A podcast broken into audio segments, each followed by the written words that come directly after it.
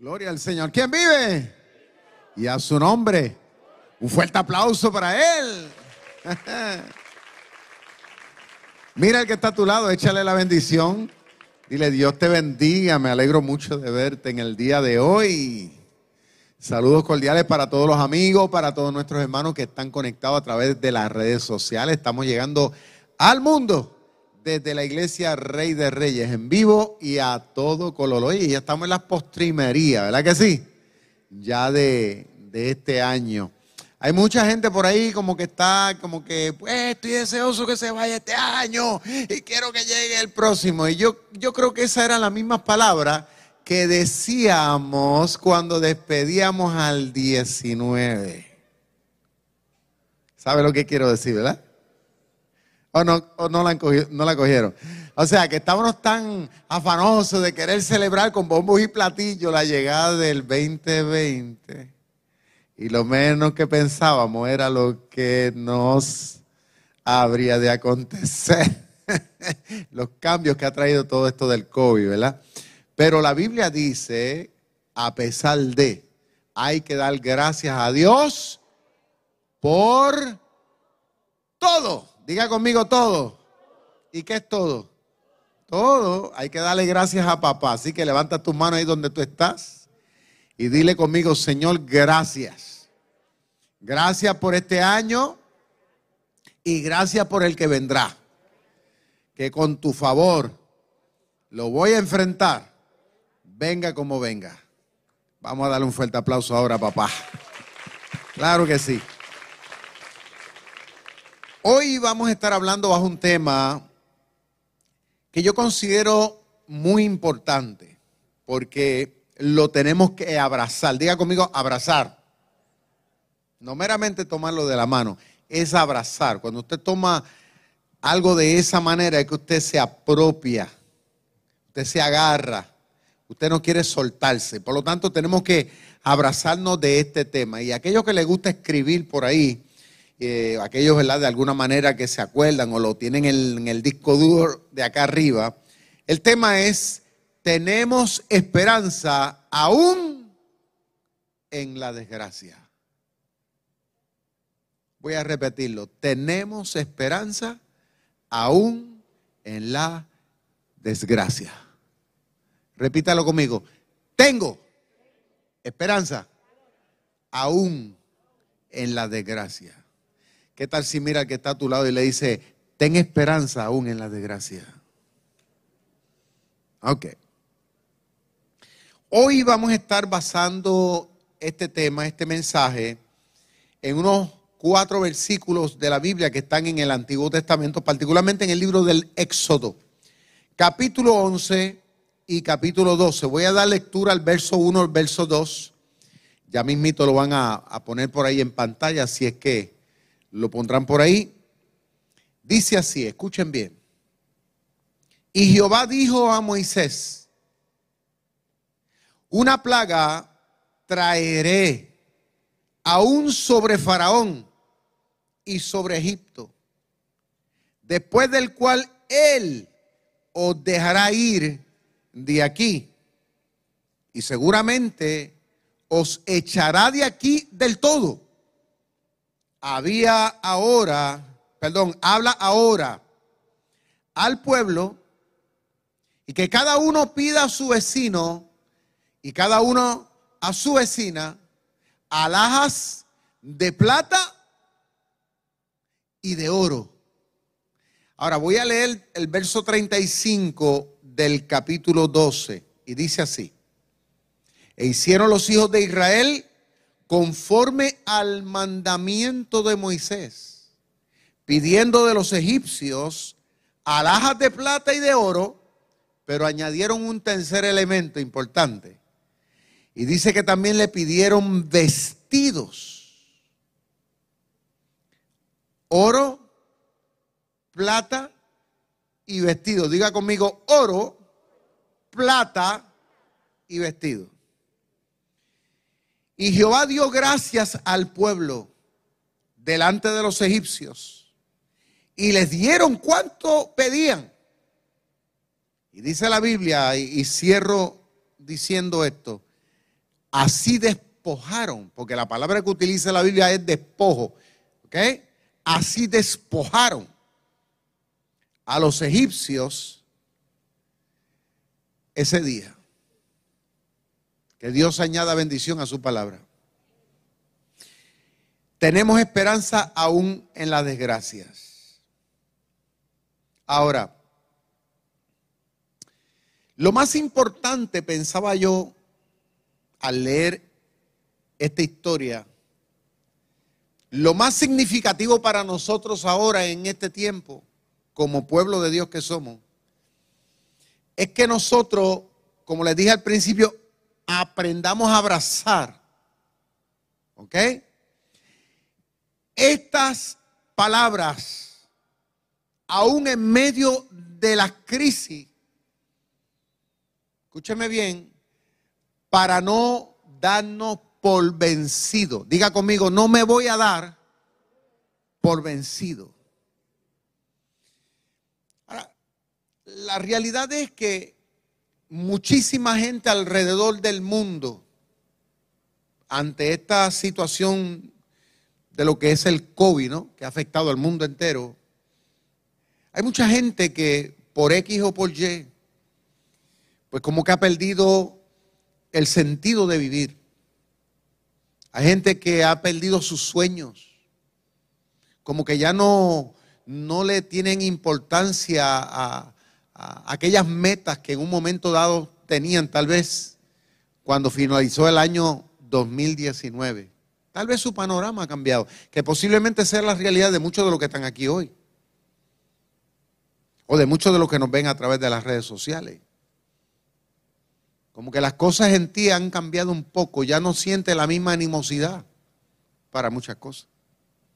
Y déjame decirte, no te sientas mal.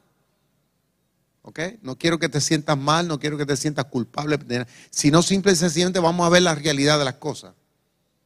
Todos y cada uno de los seres humanos estamos expuestos a esto. ¿Ok? Y hasta cierto punto es relativamente normal. Pero en el día de hoy Dios nos ha traído, nos ha congregado aquí con el propósito de que tú y yo, ¿ok? Veamos las cosas diferentes y nos proyectemos diferentes. ¿Puedes decir amén a eso? Diga conmigo, voy a ver y me voy a proyectar de forma diferente.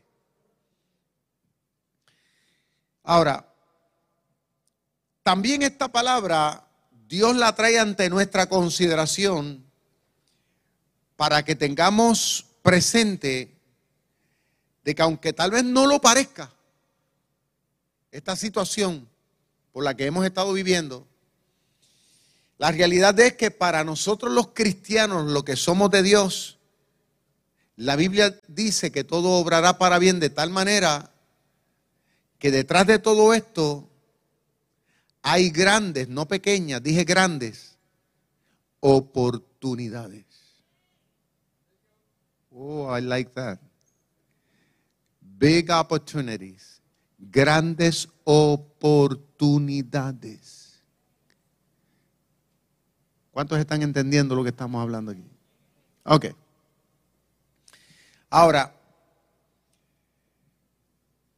esta situación de la pandemia, que para nosotros, ¿verdad?, es algo nuevo, porque no lo habíamos vivido, por lo menos en nuestras generaciones los que estamos vivos ahora, ¿no? En el, en el 1918 en el mundo se desató y murieron millones de gente, pero, pero la gran mayoría de esa gente ya se murieron. Ellos la vivieron. Pero nosotros no teníamos idea de lo que era esto. De tener que aprender a vivir con una mascarilla, de, de aprender a tener que guardar distancia social. O sea, nosotros que estábamos acostumbrados, ¿tú me entiendes? Estar abrazados y especialmente los cristianos que nos gusta besar y abrazar. Estar de cerca, ahora estar así con, como que con ese miedo y esa inseguridad. Nosotros no conocíamos eso. No lo conocíamos. Habíamos conocido otras cosas. Pero esto es un panorama totalmente nuevo para el mundo y para nosotros. Entonces, el pueblo de Israel hace miles de años atrás, aunque tal vez no, no lo creamos, en un momento dado Dios le dijo a Moisés que habría de atraer sobre Egipto, sobre todo Egipto, habría de traer una pandemia de tal manera que el hijo primogénito, incluyendo los animales, iban a morir. O sea, el primogénito, el primero de cada familia, iba a morir. Era una cosa seria, ¿sabes? Uno lo dice así y uno lo lee ahí, pero una cosa es vivirlo como ahora mismo nosotros lo estamos viviendo en el mundo. Son dos cosas totalmente distintas. Yo me imagino la crisis que eso habrá provocado en el pueblo egipcio. Pero interesantemente, aunque Dios le da esa palabra que iba a acontecer y que, inclusive en ese momento dado, para los efectos, los 3.5 millones de, de, judíos, para los efectos, debido a los 400 años de existencia en Egipto, para los efectos ellos eran también egipcios aunque vivían en la tierra de Gosén en Egipto, pero ellos tenían ciudadanía egipcia. Y cuando Dios le dijo que iba a traer esa pandemia, yo me imagino que al momento Moisés se habrá preocupado. ¿Por qué? Porque también ellos eran parte de ese pueblo, aunque tenían una identidad distinta.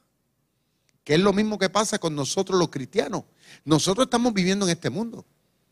Y estamos expuestos prácticamente a lo mismo que la gran mayoría de la gente en el mundo. Y no hay duda de que si esta pandemia se ha desatado, yo no tengo la menor duda como teólogo de que Dios de alguna forma lo ha permitido. Porque la Biblia dice, mi Biblia dice, que nada sucede a menos que Dios no lo sepa y mucho menos que Dios lo permita. O sea, yo no entiendo, ni tal vez se nos hace difícil entender el porqué de muchas cosas, pero dice la Biblia que Dios a través de todo se glorifica. Alabado sea el nombre de Dios. ¿Cuántos adoran al Señor? Adore. Además, denle un momento de alabanza al Señor. Dice, Señor, te alabo. Porque estamos aquí para alabar a Dios. Yo no lo entiendo muchas veces, pero algo, algo Dios está haciendo. Así que cuando Dios le lance esa palabra, al momento me supongo que mucha gente se preocupó. Pero detrás de eso, Dios le dice a Moisés, para que se lo dijera al pueblo, dice, ¿saben algo? El trato mío con ustedes va a ser diferente a lo que son naturales en Egipto. Wow. Eso es importante que tú y yo lo, escuchemos y lo abracemos. Dios le dice, hay una diferencia de cómo yo, de cómo yo voy a llevar a cabo esta situación. A algunos les va a afectar de una manera, pero también a otros le va a afectar, o sea, a ustedes le va a afectar, pero le va a afectar de una manera distinta. Y eso lo vamos a ver ya mismito ahora. Ahora, para enfrentar esa crisis, había algo que el pueblo de Israel, el pueblo de Dios tenía que tener presente como lo tengo que tener yo y usted también lo tiene que tener. Y es que dice la escritura que Dios incitaba al pueblo a tener la conciencia de que ellos no eran cualquier persona, sino que ellos a pesar de eran y seguirían siendo el pueblo escogido de Dios. Y si hay algo que en medio de este COVID y después de todo esto, ¿verdad? Y enfrentando ahora este nuevo año, cada uno, cada uno, cada familia cristiana que se identifica con su fe, con Dios, con el Dios soberano, con el que creó los cielos y la tierra, ¿Ok? Si hay algo que tú y yo tenemos que tener metido, como decimos nosotros en Puerto Rico, entre cuero y carne, ¿usted me entiende? Entre ceja y ceja. Si hay algo que usted tiene que tener eh, esculpido en las tablas del corazón, de los sentimientos y de sus emociones, de tus convicciones, es que tú no eres cualquier cosa, que tú no eres como los egipcios, que tú no eres como Raimundo y todo el mundo. En otras palabras, que tú y yo somos el pueblo que Dios ama el pueblo especial, que tú y yo somos la niña de los ojos de Jehová. Le puede dar un aplauso. Alaba lo que él vive. Diga conmigo, yo soy la niña de los ojos de papá. pero dígalo con convicción. Dígalo con autoridad. Dígalo como que le sale del alma. Yo soy la niña de los ojos de papá. Es más, si quiere, practíquelo. Y cuando usted llegue a su casa, eh, repítalo y decláralo y grítalo y que el vecino lo escuche y se convenza. Es más, puede decir que puede que el vecino diga, tú, tú estás loco, pero no importa, dice la Biblia que aunque nos llamen locos, la realidad es lo que somos. Aleluya. Y cuando usted se arma de esa convicción, el diablo tiene que huir, porque si hay algo que el diablo le tiene miedo, es a un cristiano, es a un siervo de Dios que sabe quién es. Hmm. Porque si hay algo que el diablo ha estado sacando ventaja y la vida ha estado sacando ventajas de gente que todavía no tiene, no tiene ni la más remota idea de quién es. Que viven una vida como que sin ton ni son. ¿Usted me entiende? De acuerdo a las circunstancias. Pues déjame decirle algo. Nosotros también estamos expuestos. El pueblo de Israel iba a estar expuesto. Porque la pandemia esa de la muerte se desató sobre todo Egipto y ellos, estaban allí. Pero el Señor le dijo, no pierdan de vista quiénes son ustedes. Y sabe lo que Dios le dice a la iglesia, Rey de Reyes, y le dice a todo aquel que está aquí, no pierda de vista quién tú eres.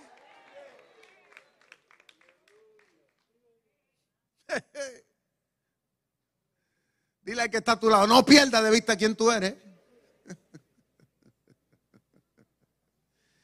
Segundo, el Señor desea que su pueblo abrace la realidad de que a pesar de pandemia, a pesar de los problemas, las crisis que puedan venir, nosotros somos un pueblo, somos gente que cargamos de parte de Dios un propósito. Ah, I like that. A mí me gusta eso. Propósito. Eso, eso, eso, eso es vida.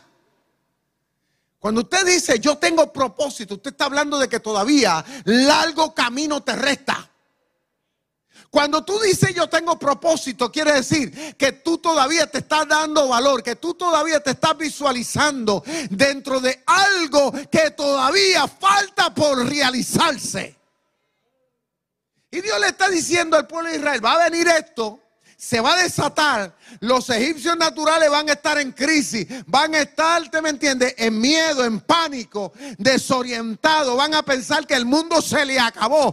Pero ustedes tengan la convicción de que todavía tienen cosas que realizar. Y Dios nos está desafiando a que miremos el COVID-19 de frente y miremos la situación de frente a los ojos y le digamos, tú vienes contra mí con espada y jabalina, pero yo vengo contra ti en el nombre del Señor. Como lo hizo David, como lo hizo el rey David. ¿Mm? Porque esto da pánico. Hay gente que está psicoseado por ahí que no se ponen una sola mascarilla, andan con cuatro mascarillas a la vez. que no guardan seis pies, guardan 16 de distancia. Hay gente así. ¿Usted me entiende? Por la situación. Pero si hay algo que nos ayuda a tener convicción, eso es una palabra mayor. Esa palabra convicción, eso no es para niños espirituales, eso es para gente como tú y como yo, que somos gente que le creemos a Dios. ¿Eh? Convicción.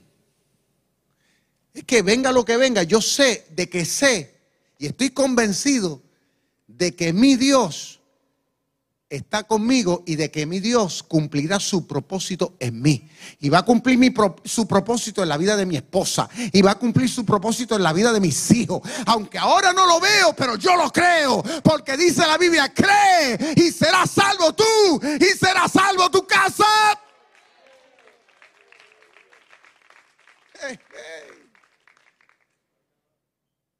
Mientras está todo el mundo como que nosotros estamos que al contrario, estamos felices, estamos ahí, estamos chilling. Porque sabemos que, que Dios no miente y Dios no se ajusta a circunstancias, que es lo que la mente humana muchas veces tiene la tendencia a pensar de que esto es más grande, esto es más difícil. Pues déjame decirte, para el Dios de la Biblia, para el Dios tuyo y el Dios mío, la Biblia nuestra dice que para Él no hay nada imposible. ¿Y qué es nada? Nada. Así que ahí dentro de ese nada está metido el COVID, está metido el cáncer, está metido lo que sea. Cuando Dios metido ahí, cuando hay una semilla de, propósito en tu vida y dentro de tu casa y dentro de tu empresa, llueve, truene, relampague, Dios hará que el sol brille en tu vida. Alaba lo que Él vive.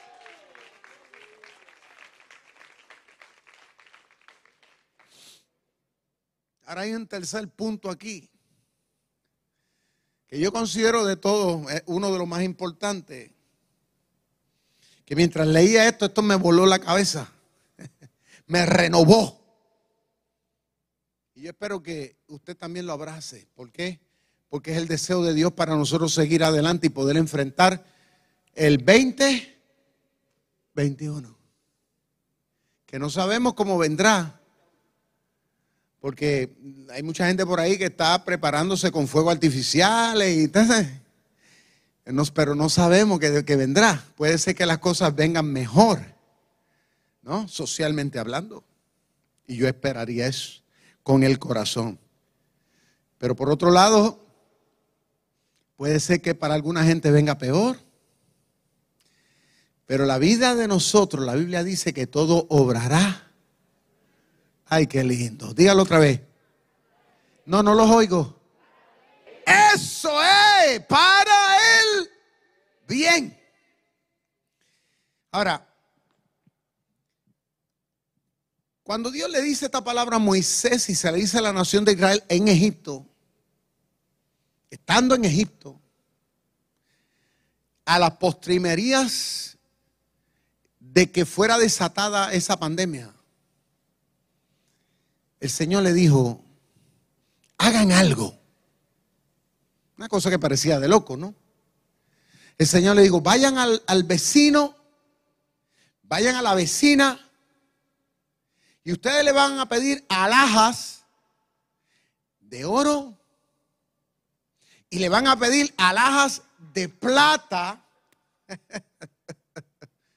Pero se añade un tercer elemento aquí y que a mi juicio fue el pueblo el que lo hizo, porque al principio Dios no se lo dijo. Pero esta gente fueron, fueron oportunistas. Yo creo que eran, yo creo que eran boricuas. Se, se, reinventaron bien. Dice que pidieron oro, porque Dios le dijo que lo pidieran. Pidieron plata a los egipcios. Y lo interesante es que ellos se lo dieron de buena gana. No se lo legaron. O sea, se lo prácticamente se lo regalaron. Toma, coge el oro, toma, coge la plata. O sea, porque era, era, era, era una cosa de loco pensar de que en medio de que se está declarando una pandemia, tú vayas, tú me entiendes, donde y que esa persona esté dispuesta a dártelo. O sea, eso habla de que los egipcios no tenían esperanza. Eso habla de lo que los egipcios no abrazaban propósito. Eso habla de que los egipcios estaban derrotados antes que llegara la pandemia. Ay, Dios está hablando aquí.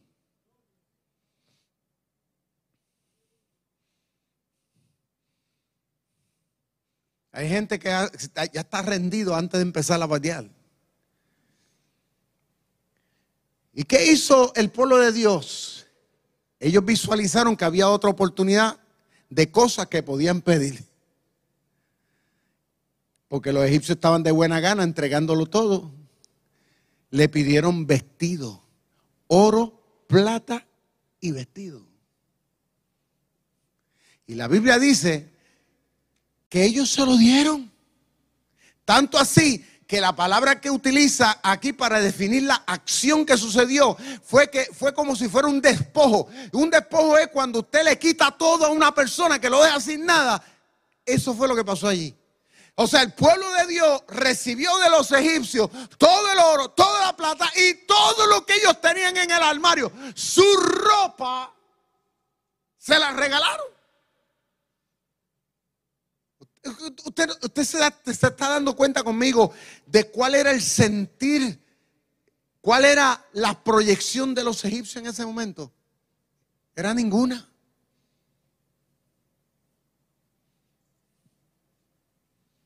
En otras palabras, alzaron las manos y dijeron, ¿para qué vivir? ¿Para qué seguir luchando? En medio de todas estas cosas que han estado pasando, hay un sinnúmero de gente, sinnúmero de pueblos que han caído en ese pensar y en ese sentir, en esa acción. Igual. Es más, me atrevería a decir muchos cristianos inclusive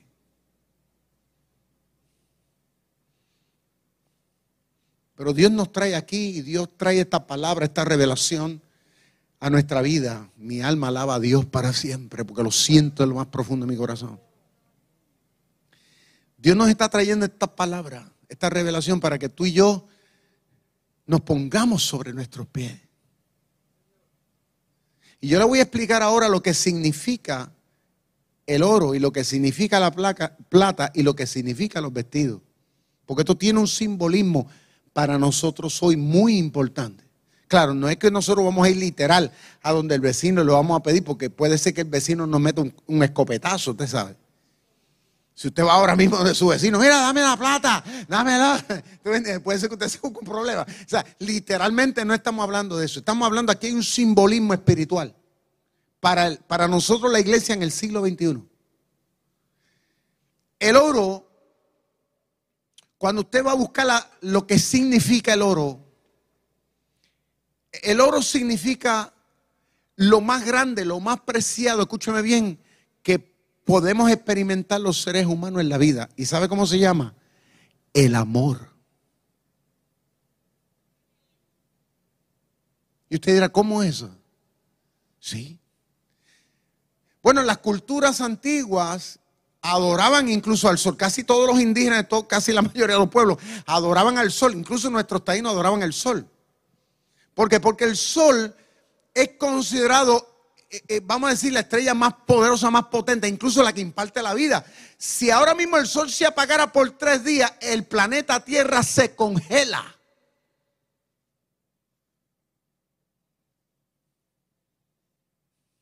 Tan sencillo como eso.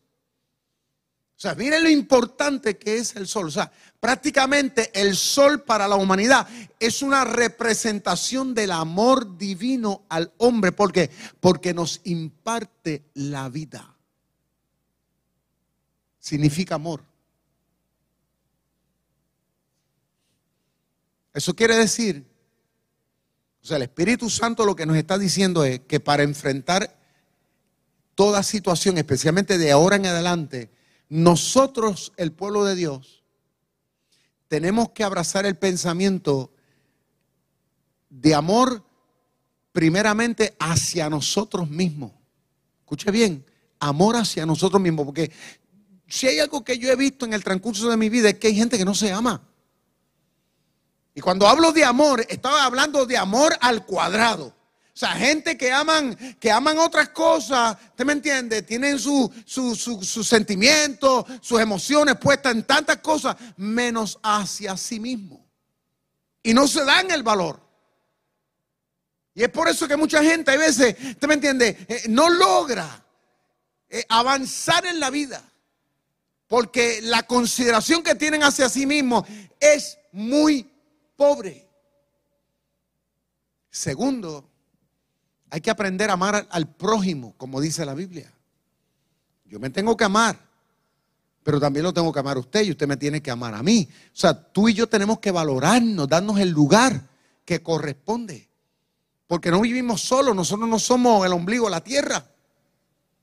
Usted me necesita, yo lo necesito a usted. Somos un complemento en el mundo para que podamos avanzar y podamos juntos lograr eh, efectivamente muchas cosas que se tienen que lograr.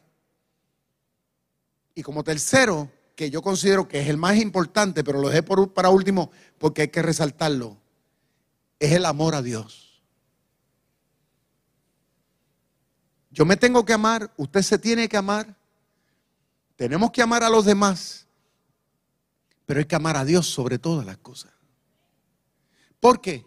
Porque a fin de cuentas, cuando todo parece estar perdido, cuando parece que tú y yo vamos a estar solo y sola, a fin de cuentas, lo que siempre va a estar contigo es el amor de Dios. Es el amor que te va a restaurar, que te va a renovar, que te va a dar a ti la fuerza, el aliento para entender de que no todo está perdido. Porque tal vez mucha gente puede ser que te, te, pierda la confianza por X o por Y. Habrá gente que tal vez mañana te van a considerar como la persona más indigna, más mala del mundo. Pero la Biblia dice que a través de Cristo el amor que Dios te tiene es un amor sumamente grande y sumamente especial. Y ese amor no varía, porque el amor de Dios no varía. Porque cuando Dios determina de una amarte, te va a amar hasta la muerte. ¿Cuántos adoran a Dios?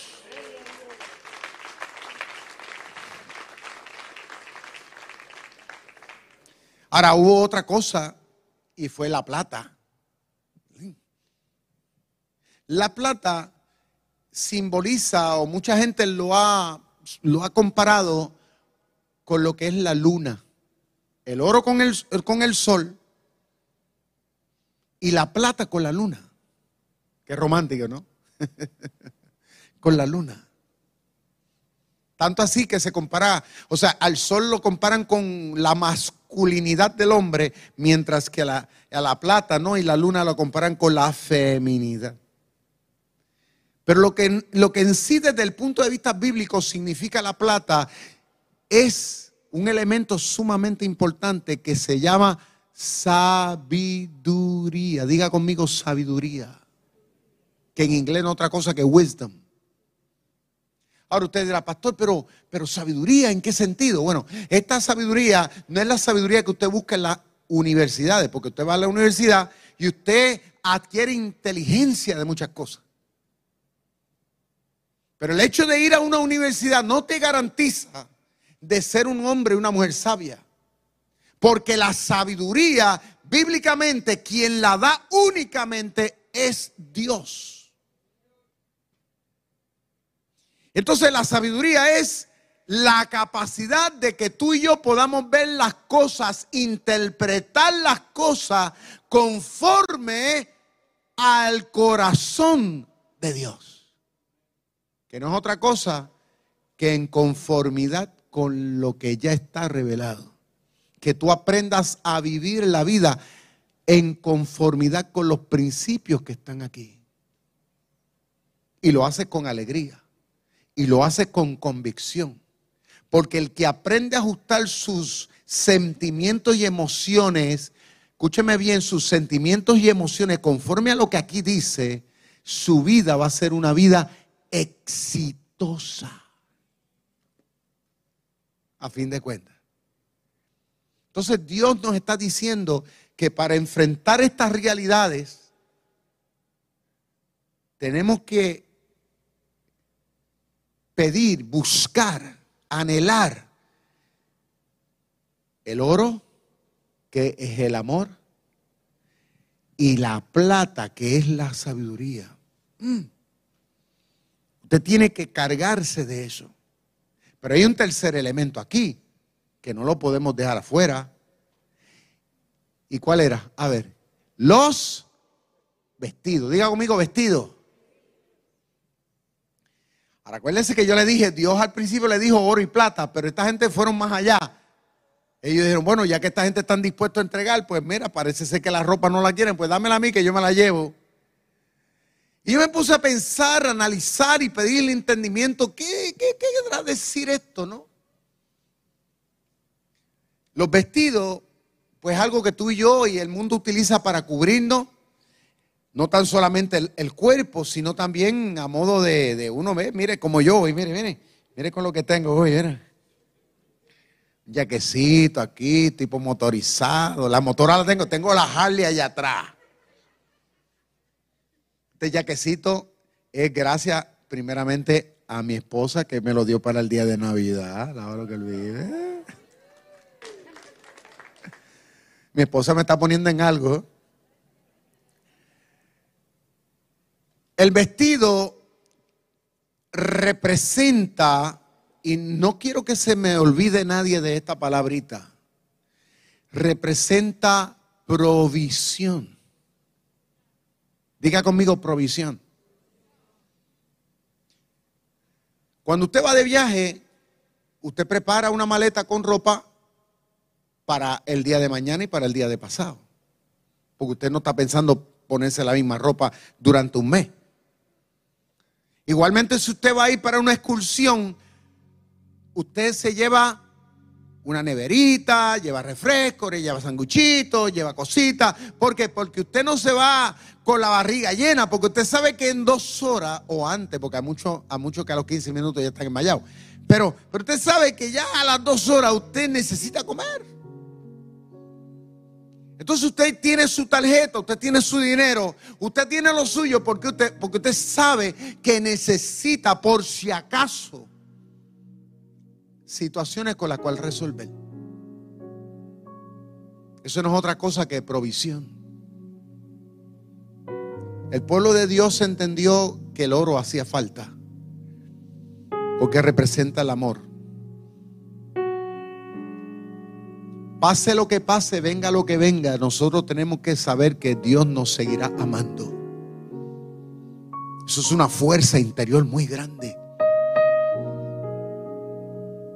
que te empodera. Saber de que Dios no cambia de que tú eres ante los ojos de Dios el mismo, la misma. Necesitas de la plata porque necesitas tomar decisiones correctas para mañana. ¿Sabe por qué? Porque todavía hay futuro. Oh my God. Necesitas vestido. Necesitas provisión. Porque eso quiere decir que todavía hay metas que cumplir. Hay sueños que lograr. Mi alma te alaba, Señor. En otras palabras, que Dios no ha terminado con nosotros. Los egipcios dice que lo entregaron todo. Y el pueblo de Dios dice que los despojó. Oh, ese es el tiempo para que tú y yo despojemos ahora. El mundo no cree, el mundo ha tirado la toalla. La gran mayoría de la gente está por ahí como, una gallina sin cabeza buscando dirección. Pero este es el tiempo, iglesia, para que tú y yo nos preparemos. Porque esto nos representa el final. Para nosotros los que somos creyentes para los que le creemos a Dios. Porque no es lo mismo decir yo le creo, yo, yo, yo, como hay gente que dice, ah, yo, yo creo en Dios. No es lo mismo decir yo creo en Dios a decir yo le creo a Dios. ¿Eh? Y Dios quiere eso, de que ahora más que nunca, en medio de lo que está pasando, donde tal vez puede que las noticias y puede que los analistas estén pintando un cuadro tal vez un poco gris y un poco desalentador. Pero mi Biblia, mi Dios, hoy sale aquí como noticia de primera plana para decir, iglesia, prepárate, pídele a los egipcios lo que ellos no quieren lo que para ellos no es nada de valor. Ármate, toma su oro, toma la sabiduría la cual a ellos no les importa, no les interesa. Escúchame bien, tómala. Toma también los vestidos porque porque ellos piensan que aquí ya se acabó. Porque todavía a pesar del desierto, les espera la Canaán prometida. Ponte de pie conmigo. Levanta tus manos. Tú que me ves, levanta tus manos ahí. Yo sé que Dios está hablando a tantísima gente. Yo sé que el Espíritu Santo está renovando corazón ahí que file. Yo lo siento en lo más profundo de mi corazón. Gente que, que por alguna razón el miedo le ha restado el Espíritu Santo está renovando aquí hoy. Dios está contigo. Diga, di conmigo, Dios, tú estás conmigo. Dile, Señor, tú cumplirás tu propósito en mí. Dile, Señor, yo voy para adelante. Dile, Señor, todavía me queda largo camino.